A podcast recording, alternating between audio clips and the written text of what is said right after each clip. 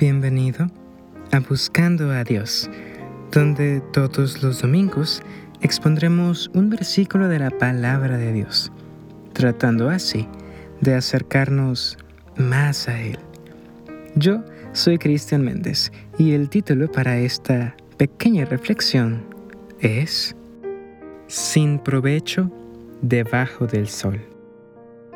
Decidí en mi corazón agasajar mi carne con vino y, sin renunciar mi corazón a la sabiduría, entregarme a la necedad, hasta ver cuál es el bien en el que los hijos de los hombres se ocupan debajo del cielo todos los días de su vida.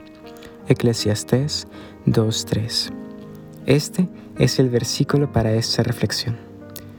Pero antes de comenzar, me gustaría que hiciéramos una oración. Padre nuestro que estás en los cielos, santificado sea tu nombre. Señor, en esta hora queremos pedir tu dirección. Ayúdanos, Señor, a meditar en tu palabra, a escuchar tu voz y que podamos, Señor, cambiar nuestra vida conforme a tu voluntad. En el nombre de Cristo Jesús. Amén.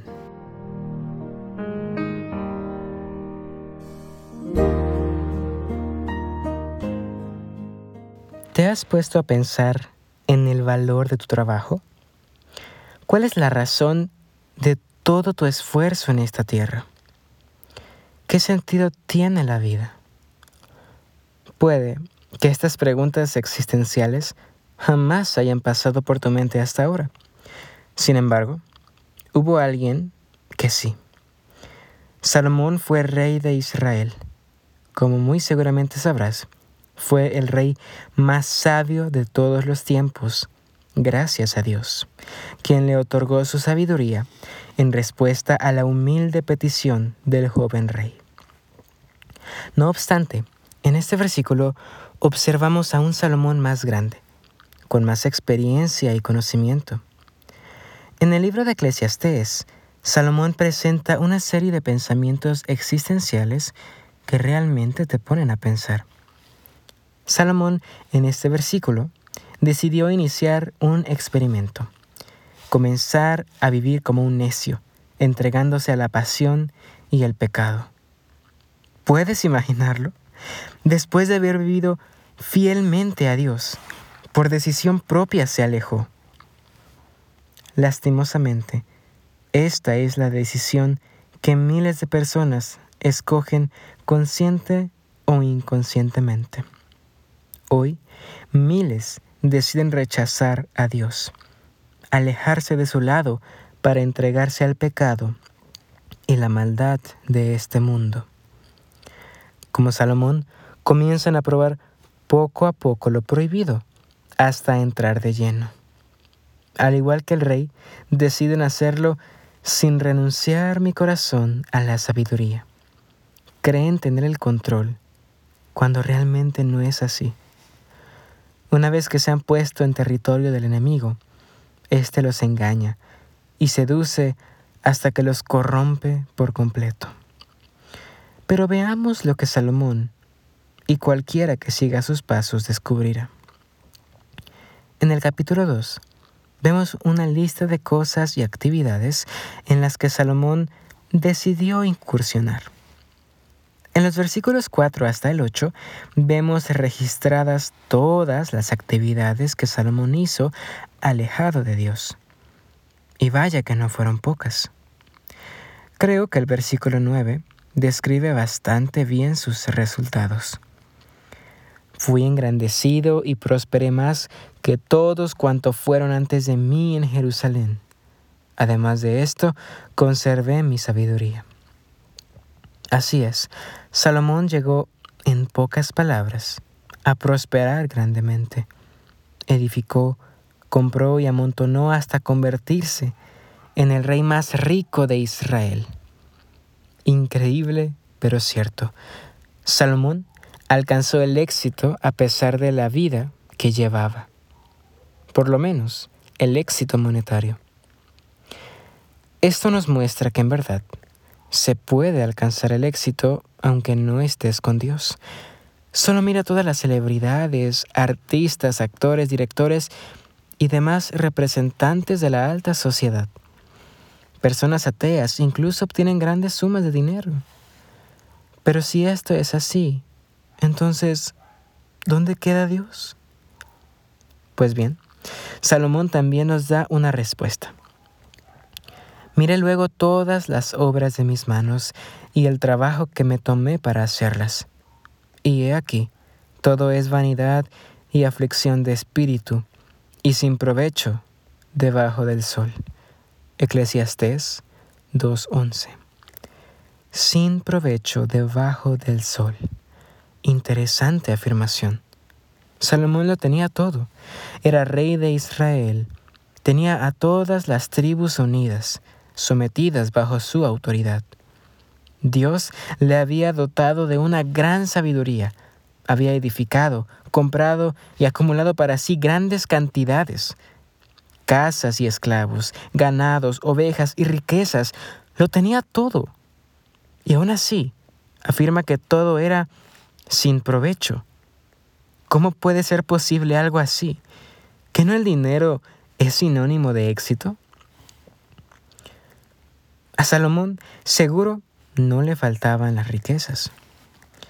Verás, lo que sucede es que en verdad nosotros como seres humanos necesitamos de Dios. Esa necesidad se ve expresada en la falta de sentido que nuestras vidas tienen sin Él. Sin Jehová, nuestro Creador, la vida adquiere un tono lúgubre, triste y oscuro. Surgen preguntas como ¿para qué existo? ¿Cuál es mi propósito? ¿Cuál es el sentido de la vida? A Satanás le conviene que vivamos sin Dios. Nos lleva de esta manera a una vida carente de propósito, sin sentido.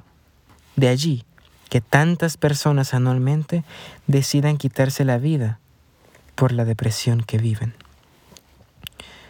Nuestra existencia sin Dios está vacía. Eso es lo que Salomón nos muestra aquí, y es lo mismo que todo aquel que se aparta de Dios descubre tarde o temprano. No podemos eliminar de la vida a aquel que nos creó, redimió y sustenta sin experimentar un vacío, que por más que lo intentemos llenar con cosas terrenales, jamás será saciado hasta que volvamos a Dios.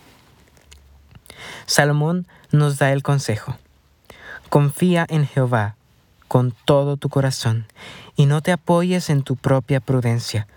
Reconócelo en todos tus caminos y Él hará derechas tus veredas.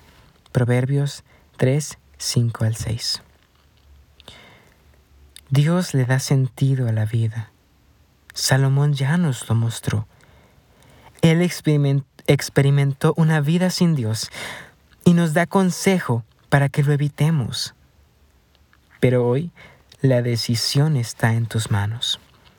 Dios desea darle sentido a tu existencia y lo probó al enviar a Jesús para así salvarnos de una muerte segura por el pecado.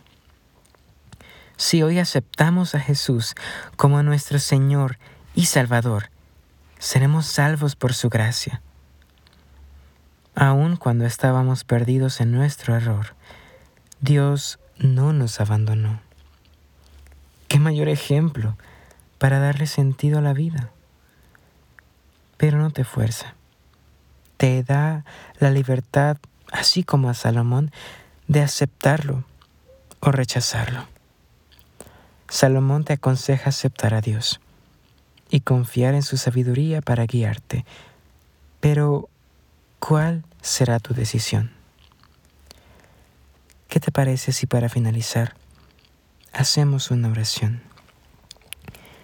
Padre nuestro que estás en los cielos, santificado sea tu nombre Señor, en esta hora te agradecemos porque tú le das sentido a nuestra vida que sin ti es vacía y carente de propósito.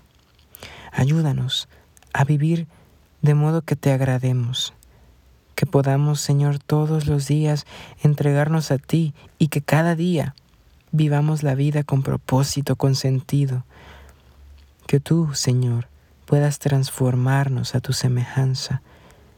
Ayúdanos a evitar lo que Salomón experimentó, que podamos tomar su consejo para no vivir lo que él vivió.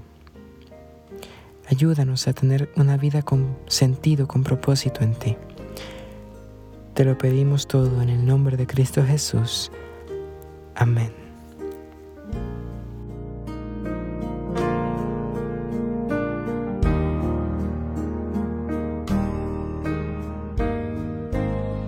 Gracias por haberme acompañado en esta ocasión.